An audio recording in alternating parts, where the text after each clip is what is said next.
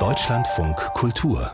Kompressor Hallo, ich bin Ramona Westhof. Falls Sie sich wundern, warum diese Folge so lang ist, wir haben einiges zu diskutieren heute. Und zwar geht es um ein sehr schwieriges Thema, für das wir uns eben einfach die Zeit nehmen mussten, um die Frage, wie geht die Kunst- und Kulturwelt mit Positionen zu Israel und Palästina um? Da gibt es ja gerade regelmäßig gefühlt jeden Tag neue Fälle von Absagen, Distanzierungen, Preise sollen aberkannt werden.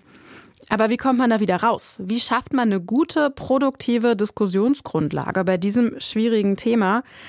Dem versuchen wir uns heute anzunähern und zwar mit Hengame Yagobifara, Autorin für unter anderem das Missy-Magazin und für die Literaturzeitschrift Delphi und mit Jörg Heiser, Professor an der Berliner Universität der Künste und außerdem lange Redakteur für das Kulturmagazin Freeze.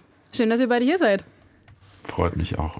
Danke für die Einladung. Ja, Kaiser, wir haben mit dir schon vor einem guten Jahr über Kuratieren nach der Documenta gesprochen, das ja irgendwie so ein Thema ist, was in eine ganz ähnliche Richtung geht.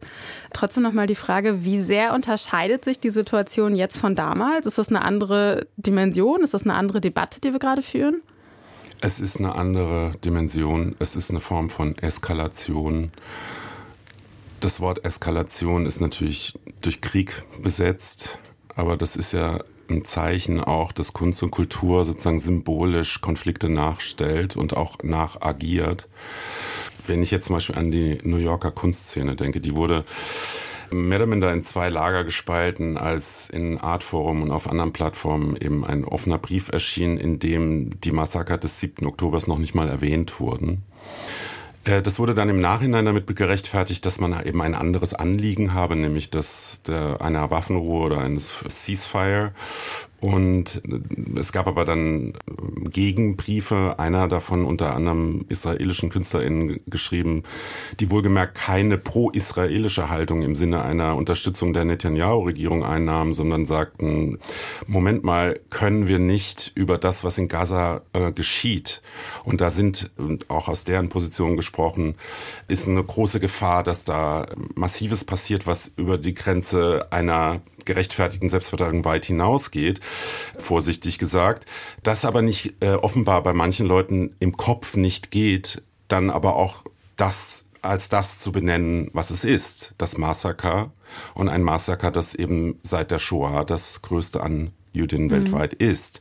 Und wenn man das nicht benennen kann, was bedeutet das über die andere Aussage, die man sehr wohl und auch in sehr scharfen Worten beschreiben kann? Mein erster Gedanke war immer, warum nimmt das irgendeinen Millimeter davon weg? Aber es gibt offenbar Leute, die denken genau so, dass es einen Millimeter davon wegnimmt. Und diese Tatsache wurde mir auch erst in den letzten Wochen in ihrer vollen Dimension klar, weil es eben auf Accounts von Leuten, die ich aus anderen Gründen immer auch durchaus an bestimmten anderen Stellen womöglich geschätzt habe, weil sie zum Beispiel die Diskriminierungsformen gegenüber schwarzen Amerikaner in, an äh, amerikanischen Institutionen anprangern, plötzlich in einer Form, die ich nur als Glorifizierung der Hamas mhm. als eine militante Gruppe, die legitimen Widerstand leiste, äh, lesen konnte. Und äh, nicht nur ich, sondern das war ganz explizit so gesagt. Ich musste immer an das Wort aus 70er Jahren Raff-Zeiten, das der klammheimlichen Freude denken. Es gab damals dieses berühmte Begriffs Prägung für die Taten der RAF, dass da eben so eine nicht mehr nur klammheimliche mhm. Freude in den Tagen nach dem 7. Oktober bei einigen sich ausdrückte, die dann auch teilweise noch dort in Instagram steht, bei anderen ist es dann gelöscht worden oder abgeschwächt, indem man das Bild einfach ausgetauscht hat oder umgekehrt den Kommentar, der drunter stand, äh, geändert hat. Aber es gab eine ganze Reihe von solchen Äußerungen und das hat mich erstens tief getroffen und zweitens habe ich bis heute das Gefühl, dass es eine Verweigerungshaltung gibt, das auch nur anzusprechen mhm. oder zuzugestehen bei vielen, die aus anderen Gründen berechtigt Kritik an dem haben, was in Gaza gerade geschieht. Hengame, geht dir das auch so? Nimmst du das auch so wahr? Auf jeden Fall. Also es ist ein breites Spektrum an Verharmlosungen von einer Verherrlichung auf der einen Seite des Spektrums, in dem Leute sogar explizit sagen, man dürfe die Hamas nicht kritisieren, habe ich auch schon gelesen, bis hin zu, ja, aber es ist ja auch nur eine Reaktion auf das, was in Gaza die letzten Jahrzehnte mhm. passiert sei, was ja immer noch eine Legitimierung des Massakers ist. Und da gibt's eben viel äh, dann dazwischen. Aber es ist auf jeden Fall für viele Menschen, mit denen ich eigentlich connected bin, ob es jetzt Clubszene ist, Kunstszene, Musik, aber eben die internationale, für die ist es teilweise schon echt spicy, eine sehr entschiedene Kritik an der Hamas zu formulieren. Wie Jörg es auch schon formuliert hat, dass es eben nur eine Ablenkung davon sei, was in Gaza passiert. Es ist ganz gut, dass du die Clubszene ähm, ansprichst, weil da gab es ja kurz nach dem 7. Oktober die Kritik, dass die sich ziemlich unsolidarisch gezeigt hat und gar nicht so viel diskutiert hat, wie zum Beispiel die Kunstwelt. Wird es einfach weniger öffentlich wahrgenommen oder wird jetzt speziell in der Clubszene einfach wirklich weniger drüber gesprochen? Ich glaube erstmal, dass sehr vielen Leuten bis heute nicht bewusst ist, was am 7. Oktober eigentlich vorgefallen ist.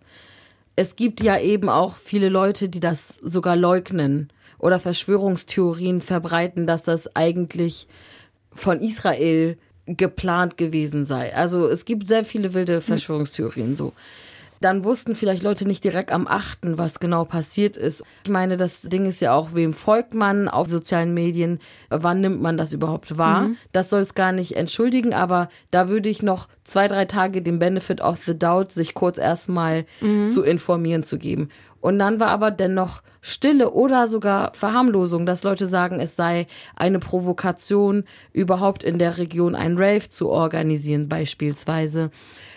Also eigentlich hätte man ja als Clubszene, die sich ja durchaus auch als politisch versteht, in Teilen, sich einfach solidarisieren können damit und sagen können, es ist etwas Schreckliches vorgefallen beim Supernova und äh, wir als Mitglieder der Clubszene verurteilen das und niemand sollte bei einem Rave Angst vor mhm. einem Massaker haben müssen eigentlich Common Sense.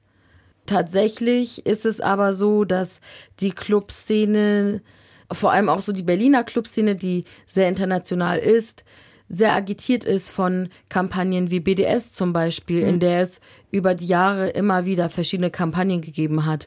Äh, DJs for Palestine, Nightworkers oder Clubworkers against Apartheid und so weiter. Also die haben ja schon im Voraus sozusagen sich eine Position ausgewählt und ich denke, dass da ähm, so ein dogmatisches Denken stattfindet, dass Leute denken, wenn sie sich irgendwie in der Nähe dieser Haltung positionieren, dass es dann gar nicht erlaubt sei, mit Menschen aus Israel irgendwie Empathie zu haben. Mhm. Aber das heißt, dieses äh, in Anführungsstrichen laute Schweigen der Clubszene ist dir auch aufgefallen? Ja, das lässt sich nicht äh, ignorieren. Es gibt sehr wenig Berliner Clubs, die sich dazu geäußert haben. Von der Clubkommission gab es sehr früh ein Statement, was zwar jetzt ähm, sehr schwammig war, aber immerhin etwas. Mhm. Das About Blank hat sich sehr klar ähm, positioniert, beispielsweise äh, Hör Berlin, die Plattform für so äh, wo so DJ-Sets gestreamt werden, die haben sich positioniert, haben aber auch sehr viel Gegenwind dafür mhm. bekommen. Mhm. Das About Blank hat ja sowieso schon diesen Anti-Deutsch-Stempel gehabt und da waren sozusagen die KritikerInnen nicht überrascht. Mhm. Aber viele andere Clubs oder auch einfach DJs, DJ-Kollektive, Party-Kollektive haben sich einfach gar nicht geäußert. Ähm, Jörg Kaiser, jetzt bist du auch Professor an der UDK, an der Universität der Künste in Berlin. Und auch da ist das Thema natürlich präsent. Ne? Da gab es vor ein paar Tagen eine Pro-Palästina-Demonstration, die viel kritisiert wurde, auch innerhalb der UDK. Wie nimmst du das wahr? Vielleicht auch in der Berichterstattung, wie das medial aufbearbeitet wird? Ich war persönlich, und ich spreche ausdrücklich nicht für andere an der UDK, das kann ich gar nicht, das will ich auch nicht. Also wir haben tausende Studierende und hunderte von äh, Leuten, die an der UDK lehren. Aber ich persönlich war entsetzt über die Bildpolitik, die in dieser Aktion herrschte. Die war mir sofort unheimlich. Also ich sitze mir, ja, ich werde es gleich begründen, warum. Weil ich dachte, das mit den roten Händen habe ich schon mal gesehen und ich mhm. wusste nicht sofort wo. ich habe es dann auch nochmal überlegt und habe dann auch den Bezug gefunden, den dann auch andere gefunden, wohlgemerkt deutlich bevor dann in den Zeitungen darüber berichtet wurde. Das wurde auch schon in Social Media dann diskutiert, ähm, weil eben auch in Social Media eben Footage von der Aktion geteilt wurde. Also man wollte ja, dass es gesehen wird. Und es wurde dann auch bei uns in der UDK diskutiert, was bedeutet das eigentlich, wenn man ein Bild benutzt, das bei vielen die Erinnerung an eine Tat von aus dem Jahr 2000 in Ramallah aufruft, bei der zwei Reservisten der israelischen Armee, die sich in Ramallah eine falsche Abfahrt genommen hatten und dann äh, erstmal äh, in, in Gewahrsam gesetzt wurden und dann aber von einem äh, Lynchmob äh, getötet wurden und eben einer der Täter, in, der damals 19 war, dann seine rot gefärbten Hände aus dem Fenster triumphierend gezeigt hat. Und ähm, ich weiß, dass es Leute gibt, die dazu gesagt haben, ja, das ist aber nicht das, worum es da ging. Es ging um Blood on Their Hands, äh, es ging um andere Bezüge. Das waren die ähm, Rechtfertigungen dafür. Äh, und das ist auch, und es wurde auch darauf verwiesen, glaube ich, also das habe ich dann auch selber gesehen, dass es äh, ungefähr vier Wochen vorher in Washington DC eine Aktion gegeben hatte von Protestierenden, die ebenfalls rote Hände hochgereckt hatten. Und dann sah ich aber einen Kommentar ausgerechnet vom Sohn von Ephraim Kishon auf Twitter, der genau das an dieser Aktion in Washington DC kritisiert hatte. Und ich dachte, das ist jetzt irgendwie dann auch genau das, wie halt Dog Whistles funktionieren, dass man eben zwei Bedeutungsebenen hat, die von verschiedenen Teilen des Publikums verschieden gelesen werden. Und damit möchte ich auch sagen, dass viele der Studierenden oder auch anderer, die da beteiligt waren, sich vielleicht dieser Dimension nicht, also ich, das nehme ich denen ab. Ne? Also ich glaube nicht, dass die alle mich anlügen oder dass alle da Blödsinn erzählen. Aber ich glaube, dass es einfach auch ein Unwissen gibt und teilweise auch eine Instrumentalisierung. Gleichzeitig gibt es berechtigte Interessen zu sagen, wir fühlen uns hier nicht gehört oder unsere Position wird gerade stigmatisiert und dadurch gibt es dann so eine wieder so eine Überreaktion. Auch da also Eskalationen und da gibt es, glaube ich, bei allen an der UDK jetzt momentan so eine Einkehr, dass wir sagen müssen, wir müssen wieder Räume schaffen, in denen wir miteinander überhaupt vernünftig reden können. Und daran wird gerade gearbeitet. Und es gibt natürlich eine ganze Reihe von Leuten, die, die sagen, es gibt definitiv legitime Forderung. Also wenn jemand, wie in dem Fall bei der Aktion Ceasefire Now fordert, das ist ja keine kontroverse Forderung. Ja. Also die geht ja weit durchs politische Spektrum. Das fordern viele jüdische Israelis, ja. Also das ist ja überhaupt nicht illegitim. Alles andere als das. Aber die Bildpolitik war eben das Problem. Und ich glaube, an einer Hochschule, die sich mit Bildern beschäftigt, ist das unser Hauptfokus. Ich habe die Aktion auch auf sozialen Medien gesehen und eben auch die islamistischen Dog Whistles. Und ich glaube, dass es eben so ein grundsätzliches Problem ist, dass Islamismus in sehr vielen Teilen von so dem Kulturbetrieb im Allgemeinen, sag ich mal, wo ich Kunst, Literatur, Musik einschließe, kein Thema ist oder ein Thema ist, was sehr besetzt ist von Konservativen wie dem War on Terror oder eben Racial Profiling mit Generalverdacht auf alle muslimisch gelesenen Menschen und so weiter, aber eben nicht als real existierendes Problem, gegen das sich auch Linke, Queere und Feministinnen engagieren. Also sie tun es, aber es ist eben keine super beliebte Haltung innerhalb dieser Kontexte. Und ich glaube, da gibt es eben so einerseits so diese Angst davor, rassistisch zu sein, mhm. wenn man sich gegen Islamismus ausspricht, aber viele Leute haben auch überhaupt gar keinen Begriff davon und kennen eben diese Bildsprache nicht. Denen fehlt das Wissen und es gibt aber auch wenig Interesse, das nachzuholen. Und mit Antisemitismus verhält es sich sehr ähnlich, dass immer wieder dann Leute, die sehr viel antisemitische Rhetorik, Bilder und so weiter posten, sagen, aber ich bin gegen jeglichen Antisemitismus, offensichtlich aber gar keinen Begriff davon haben, was Antisemitismus mhm. ist. Wir haben an den Hochschulen und aber auch in den Kulturbetrieben auch verschiedene sozusagen Abstufungen. Also ich denke, das muss man auch zur Einordnung von verschiedenen Dingen, die gerade in Berlin oder anderen Teilen Deutschlands stattfinden, auch nochmal dazu sagen. Ich glaube, dass es eigentlich eine gute Ausgangslage dafür gäbe, zu sagen, Antisemitismus genauso wie antimuslimischer Rassismus haben hier keinen Platz und es wird auch sich damit auseinandergesetzt. Nur ist eben die Intensität der Auseinandersetzung wahrscheinlich noch nicht genug. Und wir haben auch Möglichkeiten, über bereits bestehende oder in den letzten Jahren etablierte Formen, wie man sich auch auf einer legal gesicherten durch rechtliche Ebenen, wie zum Beispiel das Landesantidiskriminierungsgesetz in Berlin, dass man Ebenen schaffen kann, in denen man sich mit diesen Problematiken auseinandersetzen kann, ohne gleich in Raunen zu verfallen. Mhm. Wir haben nämlich auch in der journalistischen Berichterstattung über Vorfälle, aber vielleicht sollten wir auch mal zu den Kulturbetrieben kommen, in Bezug auf die Museen, wo jetzt Leute oder Ausstellungen gecancelt wurden, haben wir viel Berichterstattung, die im Grunde aus, zum Teil zumindest aus Gerüchten, aus zum Teil nicht klar und deutlich recherchierten Anschuldigungen besteht. Und da muss ich immer an diesen Satz von Adorno denken. Antisemitismus ist das Gerücht über die Juden.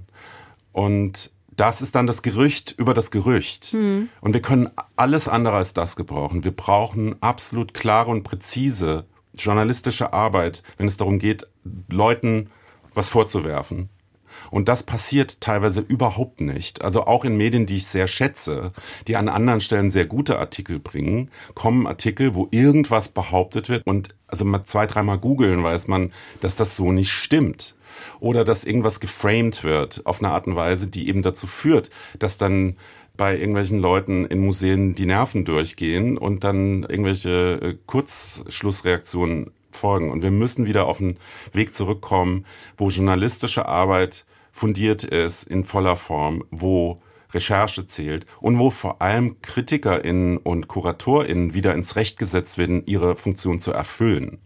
Das ist ein Thema, das wir tatsächlich hier auch häufiger besprechen, ne? dieses Absagen oder dieses vorsichtige Absagen, Ausladen ähm, das Funding entziehen von irgendwie Menschen oder Organisationen, die eben vermeintlich oder auch tatsächlich antisemitisch agieren oder agieren könnten. Ne? Dieses ganz, ganz vorsichtige Umgehen.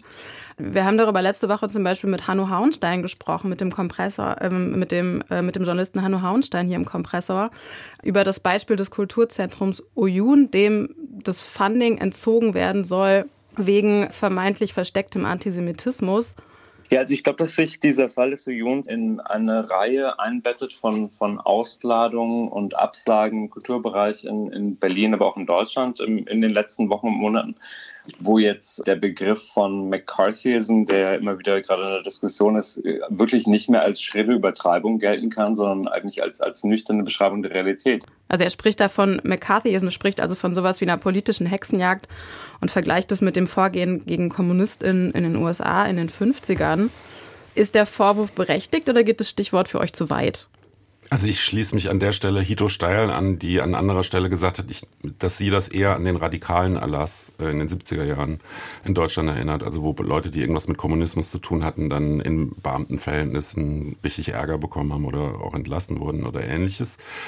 Insofern würde ich ein bisschen vorsichtig sein mit diesem ständigen Wiederholen dieses Begriff McCarthyism, weil McCarthyism hatte nochmal eine ganz andere Dimension. Da wurden Leute vor öffentliche Schauprozesse gezogen. Also das war ja eher ähnlich wie die stalinistischen Schauprozesse. Ne? Das wurde ja im Kino gezeigt oder damals schon im Fernsehen, weiß ich nicht, aber auf jeden Fall auch im Radio. Da wurden Leute vor den Kongress zitiert und wurden sozusagen live in die Zange genommen. Also historisch falscher Begriff, aber ähm, es geht in eine Richtung, die du auch unterschreiben würdest also ich, oder die du auch siehst. Wie gesagt, ich denke, man muss auch mit Begriffen präzise sein und ich würde davon sprechen, dass wir halt, wir reden die ganze Zeit seit Jahren von Canceling, dann nennen wir es doch so Cancel Wars oder sowas, ja.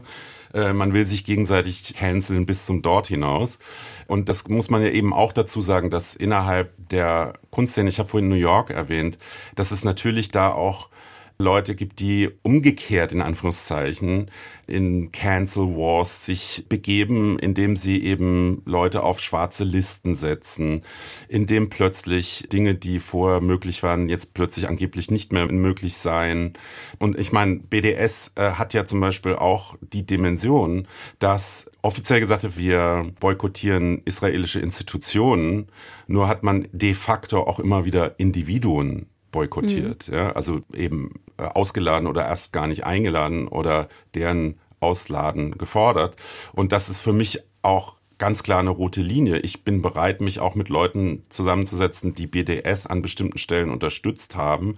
Wenn ich aber das Gefühl habe, dass die Individuen israelische StaatsbürgerInnen oder gar JüdInnen allgemein nicht die Hand reichen wollen, im wahrsten Sinne des Wortes, dann ist für mich eindeutig eine rote Linie überschritten. Und äh, das heißt für mich implizit auch, dass ich bereit bin, mich mit Leuten zusammenzusetzen, die wie Sharon Dodua Otu 2015 halten, also die Schriftstellerin, einen Brief von Artists for Palestine UK unterschrieben hat. Übrigens etwas, von dem sie sich ja jetzt auch distanziert hat. Da gibt es dann wahrscheinlich wieder Leute, die sagen, ja, das macht sie nur aus Opportunismus oder weil sie unter Druck gesetzt wurde. Ich glaube, ihr Statement war ganz klar. Das war der Peter Weiß Preis, wo das Thema jetzt gerade. Äh genau, der ihr dann doch nicht gegeben werden sollte. Ja, hat, sie von, hat sie von sich aus verzichtet und meinte, sie spendet gerne das Preisgeld an eine Institution, ja. die vermittelt, die an Schulen zum Nahostkonflikt spricht. Aber auch da muss man ja sagen, dass man sofort so reagiert hat, dass man gesagt hat, ja, dann kann sie den Preis nicht bekommen, anstatt mit ihr erstmal in ein mhm. Gespräch zu gehen. Und das ist auch diese Art von ja, selbstzensorischer Hektik, die jetzt gerade ausgeübt wird. Ich glaube, das ist noch nicht dasselbe wie McCarthyism. Das ist eben selbstzensorischer, vorauseilende Hektik darin, eben lieber im Zweifelsfall irgendwas abzusagen, bevor man einen Shitstorm kriegt. Dabei kriegt man den dann so oder so. Also das sind einfach so Dinge, wo ich mir manchmal etwas mehr Langmut und auch Mut mhm. von Institutionen wünsche, dass wir sagen, nee, das Spiel spielen wir jetzt nicht mit. Wir lassen uns jetzt nicht so einfach in eine Logik bringen, wo wir quasi als Hilfspolizisten den Job derer machen, die sowieso eigentlich ein Problem mit einer kulturellen Vielfalt und mit demokratischen Vorgängen in der Kultur haben. Das wäre die Frage, weil das ist ja im schlimmsten Fall die Folge, ne? dass, dass Kultur auf egal welcher Ebene weniger vielfältig wird und auch weniger politisch ist am Ende, wenn man vor allem Angst hat und sehr, sehr, sehr vorsichtig ist, oder? Auf jeden Fall. Ich meine, im Moment trifft es ja sehr viele schwarze, queere, jüdische, muslimische oder andere rassifizierte Personen und eben auch sehr viele Linke. Und ich denke, Jörg, du hast es schon gesagt, Stichwort erstmal in den Dialog treten. Also in dem Fall von Sharon Dodo O2 hätte das gar nicht so weit kommen müssen, wenn man erstmal mit ihr gesprochen hätte. Mhm.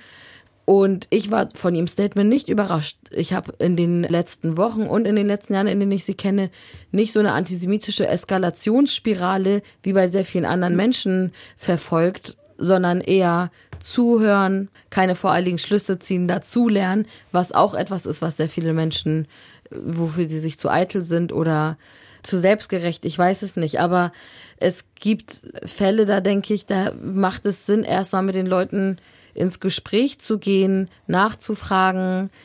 Das ist natürlich mehr Arbeit.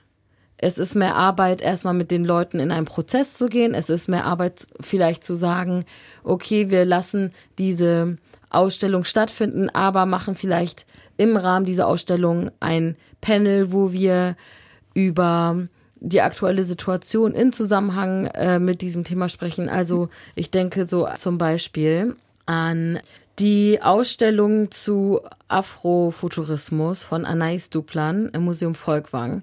Ich habe von dem Kurator die Postings zu der Zeit nicht richtig verfolgt. Ich folge der Person nicht, deswegen weiß ich nicht, was alles schon gelöscht wurde und was alles gesagt wurde. Es äh, war aber auf jeden Fall zum Beispiel ein Support für die BDS-Bewegung. Und es wurde aber mit ihm nicht vorher erstmal gesprochen, bevor man diese Entscheidung getroffen hat. Und man hätte mit ihm sprechen können, man hätte darüber sprechen können. Welche, welche Entscheidung? Dass die Ausstellung abgesagt wird. Man hätte erstmal mit ihm sprechen können und auch darüber sprechen können, ob man zum Beispiel über Afrofuturismus und Antisemitismus eine Veranstaltung im Rahmen dieser Ausstellung macht und irgendwie Lösungen finden, bevor man Leute vor vollendete Tatsachen stellt. Ähnlich war es ja auch bei Candice Brights, eine jüdische südafrikanische Künstlerin, deren Ausstellung gecancelt wurde vom saarländischen Kulturbesitz, weil sie vermeintlich die Hamas nicht verurteilt hätte was sie aber auf sozialen Medien sehr früh getan hat. Auch hier muss ich sagen, habe ich auf Instagram nicht verfolgt. Ich mhm. kann also jetzt nicht sagen, was jetzt alles gepostet mhm. wurde und nicht gepostet wurde. Aber auch da hätte man erstmal mit ihr ins Gespräch gehen müssen. Und wenn es dann eben auch anfängt, jüdische KünstlerInnen zu treffen, dann passiert ja diese Einteilung in gute und schlechte Juden, abhängig davon, wie sie zu Israel stehen, was man mhm. ja AntizionistInnen vorwirft, auch von der anderen Seite. Ich denke, dass wenn die Konsequenz ist, dass aus dem internationalen Raum viele progressive Jüdinnen dann nicht mehr in Deutschland stattfinden dürfen, das wäre keine Konsequenz, die sich richtig anfühlt.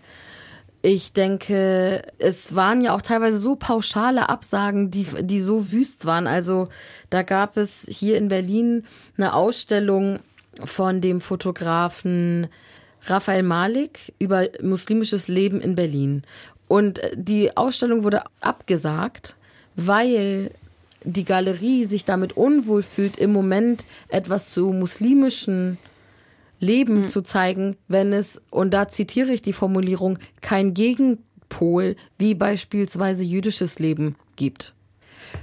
Jüdisches Leben als Gegenpol muslimischen mhm. Lebens, das muss man sich erstmal ja. auf der Zunge zergehen lassen. Ich meine, in Deutschland wäre ja, wenn überhaupt, christliches Leben der Gegenpol zu muslimischem Leben. Dass man jetzt also Musliminnen unter Generalverdacht stellt, ich meine, was kann denn der Fotograf dafür, dass die Galerie nicht selber sich darum bemüht, vorher, vor dieser oder nach dieser Ausstellung andere jüdische KünstlerInnen zu beauftragen. Mhm. Da wird es dann eben einfach willkürlich und pauschal und hilft der Sache nicht. Im Gegenteil, es macht, es verstärkt diese Polarisierung. Mhm. Und ja, es geht in dieses Teile- und Herrsche-Prinzip auch hinein. Jetzt ist ja Sprechen und miteinander reden, ähm, du hast es gerade relativ anschaulich gemacht, ne? die Leute einfach erstmal anrufen und fragen und erklären lassen, bevor man ähm, Statements raus hat und Sachen absagt, was ja im Kulturbetrieb irgendwie offensichtlich nicht genug passiert, aber eigentlich eine relativ einfache Lösung wäre. Begegnet euch das eigentlich auch im Privaten? Also habt ihr da seit dem 7. Oktober Diskussionen, die ihr vorher nicht hattet oder die ihr jetzt stärker hattet als früher im Freundeskreis? Also ich denke, was viel passiert jetzt sind so Gespräche hinter den Kulissen. Also ich sage jetzt mal so im Kunst- und Kulturbetrieb. Also, also das heißt nicht, nicht im Freundeskreis, aber so semi-beruflich privat. Semi-beruflich privat, wo man sich darüber austauscht, was eben für Eskalationen auch in Bezug auf das von uns gerade ähm, bearbeitete Feld der Canceln, des Cancelns von Ausstellungen oder, oder Veranstaltungen stattfindet. Und das Problem ist wirklich, dass so ein, eine gewisse Form von wirklich problematischer politischer Druckausübung stattfindet aus Ministerien, aus dem Parlament. Also es gibt ja gerade sozusagen Beschluss, einen Entwurf, der im Januar nochmal im Parlament diskutiert werden soll, wo im Grunde der Beschluss von 2019 bezüglich BDS nochmal massiv verschärft werden soll. Wie genau, da bin ich jetzt nicht 100 Prozent im Bilde, da sind andere wahrscheinlich, die an diesem Prozess beteiligt sind, mehr im Bilde. Ich weiß nur eins, es gibt viele Stimmen, von Meron Mendel bis Omri Böhm und andere, die sich an Parlamentarier gewendet haben und gesagt haben, bitte haltet mal die Zügel, jetzt dreht nicht gleich durch und versucht jetzt irgendwie bis ins Kleinste allen Kultur- äh, und Bildungsstätten vorzuschreiben, wie sie jetzt sozusagen Leute durchleuchten müssen, bevor sie die einladen dürfen und ähnliches. Es geht, es geht darum, dass Kunstschaffende sich aussprechen sollen für Israel, so ganz, ganz grob, um es mal zu ja, ja, also es gibt einfach dann so bestimmte Vorstellungen, die aus den Parteien, die leider auch aus meiner Erfahrung manchmal kulturferner sind, als man sich das mhm. wünscht oder vorstellt. Auch die Grünen und die SPD gerade, wo ich sagen muss, da habe ich immer wieder das Gefühl, da wird in, mit den KulturakteurInnen viel zu wenig gesprochen, bevor man dann irgendwas in irgendwelche Gesetzentwürfe oder Parlamentsbeschlussentwürfe reinschreibt. Und dass dann eben dieses Zurückrudern kommt, wo sie dann vielleicht auch selber merken, dass sie jetzt so ein bisschen übers Ziel hinausgeschossen sind, weil ja dann genau der Eindruck entsteht, so nach dem Motto, wenn ihr nicht genau so das macht, wie wir das jetzt hier festlegen wollen, dann wird euch das Geld gekürzt. Also das ist ja sozusagen das äh, Mittel, mit dem gearbeitet wird. Und das ist auch das, was das die von mir vorhin beschriebene vorauseilende Hektik äh, im Canceln von Veranstaltungen hervorruft. Und wir müssen da unbedingt wieder weg und wir müssen dahin, dass wir ganz klar sagen, IntendantInnen, KuratorInnen und diejenigen, die in Institutionen äh, solche Entscheidungen treffen, müssen wieder ins Recht gesetzt werden, die auf Grundlage der geltenden Gesetzgebung und auch den Präambeln und Codes of Conduct, die viele dieser Häuser sich ja selber gegeben haben und äh, das auch umzusetzen. Und wir haben Gesetzgebung und wir haben auch bestimmte Best Practices. Und klar, es gab auch Punkte, Stichwort Dokumenta, wo das offenbar an bestimmten Punkten mhm. versagt hat, das System in Anführungszeichen. Ja, das muss man dann auch aufklären. Aber man kann nicht hingehen, daraus abzuleiten, dass wir jetzt allen äh, sozusagen präventiv unterstellen, dass sie das nicht selber auf die Reihe mhm. kriegen, zu entscheiden, was vertretbar ist und was dann irgendwann vielleicht nicht mehr vertretbar ist. Weil wir haben Mittel auch durch Kritik. Und also ich bin immer der Meinung, wir müssen die Rolle der Kritik wieder ernst nehmen. Im Sinne von, was immer da ist, kann scharf kritisiert werden. Da müssen Redeveranstaltungen dann stattfinden, dass ein Werk aus Perspektive XY zum Beispiel rassistisch ist oder eben antisemitisch und dass darüber gesprochen wird und dass das dann auch einem Publikum immer wieder klar gemacht wird, dass nicht Dinge unkommentiert einfach so stehen bleiben. Da bin ich total dafür. Aber ich bin nicht dafür, dass wir anfangen, über Kontaktschuld und über Dinge, die jemand vor acht Jahren mal gemacht mhm. hat, ein Werk, nicht nur die Person, sondern auch eben auch deren Werk aus der Welt zu schaffen. Jetzt haben wir total lange über das Problem gesprochen, aber das ist vielleicht schon mal ähm, ein Hinweis für eine Lösung. Ne? Ähm, wie kommen wir denn da jetzt raus aus dem Dilemma? Ist es so dieses, äh, müssen wir wieder lernen, mehrere Sachen nebeneinander auszuhalten? Also mehrere Sachen nebeneinander auszuhalten müssen, glaube ich, sehr viele Menschen im Moment lernen. Äh, da kommen wir wieder zum Anfang unseres Gesprächs. Ich denke, dass ebenso diese Dialogräume wichtig sind, aber eben auch eine umfassendere Aufklärung. Wenn ähm, Leuten einfach nur gesagt wird, das ist antisemitisch und es wird aber nicht wirklich erklärt, warum eigentlich, dann ist die Chance ziemlich gering, dass die Person das versteht und die Haltung ändert. Mhm. Und ich glaube auch, dass zum Beispiel diese, bei diesen Pauschalisierungen Leute dann eher in unterschiedliche Pole rennen und weniger bereit sind, sich mit der anderen Seite auseinanderzusetzen.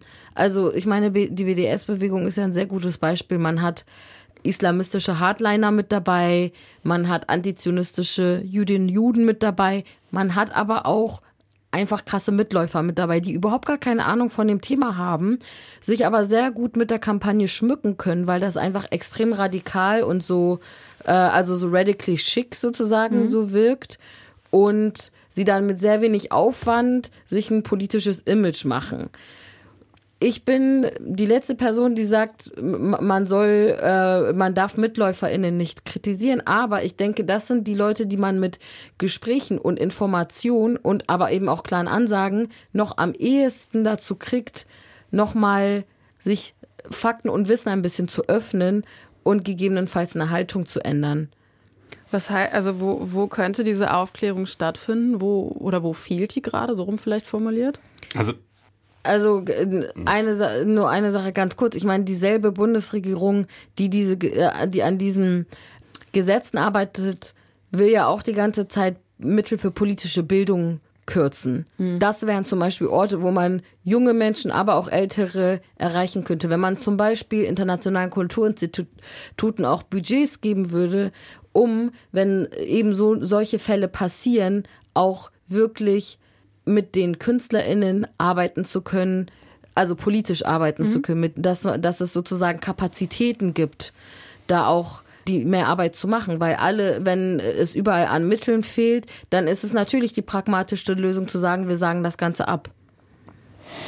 Es ist ja so, dass Sharon Doto Atu vorgeschlagen hat, das Preisgeld des Peter Weiß Preises an eine Initiative aus Berlin zu geben, nämlich Shai Hoffmann und Joanna Hassoun. Das ist ein äh, jüdisch-deutscher äh, ähm, Pädagoge und eben eine deutsch-palästinensische Pädagogin, die gemeinsam an Schulen Gespräche mhm. zum Konfliktfeld Israel-Palästina führen und dabei eben über Antisemitismus und antimuslimischen Rassismus aufklären und dabei ja selber sich immer wieder Situationen aussetzen, wo sie mit krassesten Formen von Antisemitismus genauso wie mit krassesten Formen von antipalästinensischen beziehungsweise antimuslimischem Rassismus konfrontiert werden und die sich diesem ganzen Mist die ganze Zeit aussetzen, mhm. eben weil sie mit Leuten sprechen wollen, mit denen sie denken, sprechen zu müssen, weil, weil sie jung sind und weil sie teilweise Blödsinn reproduzieren ja. und dass man eben gemeinsam durch so ein Gespräch äh, auf eine andere Ebene kommt und auch das gibt's auch für Erwachsene, sage ich mal. Ich war ich am, Mon fragen, äh, am Montag war ich für alle. Am Montag war ich im Grünen Salon, da war eine Veranstaltung mit Salih Abed, palästinensische Staatsbürgerin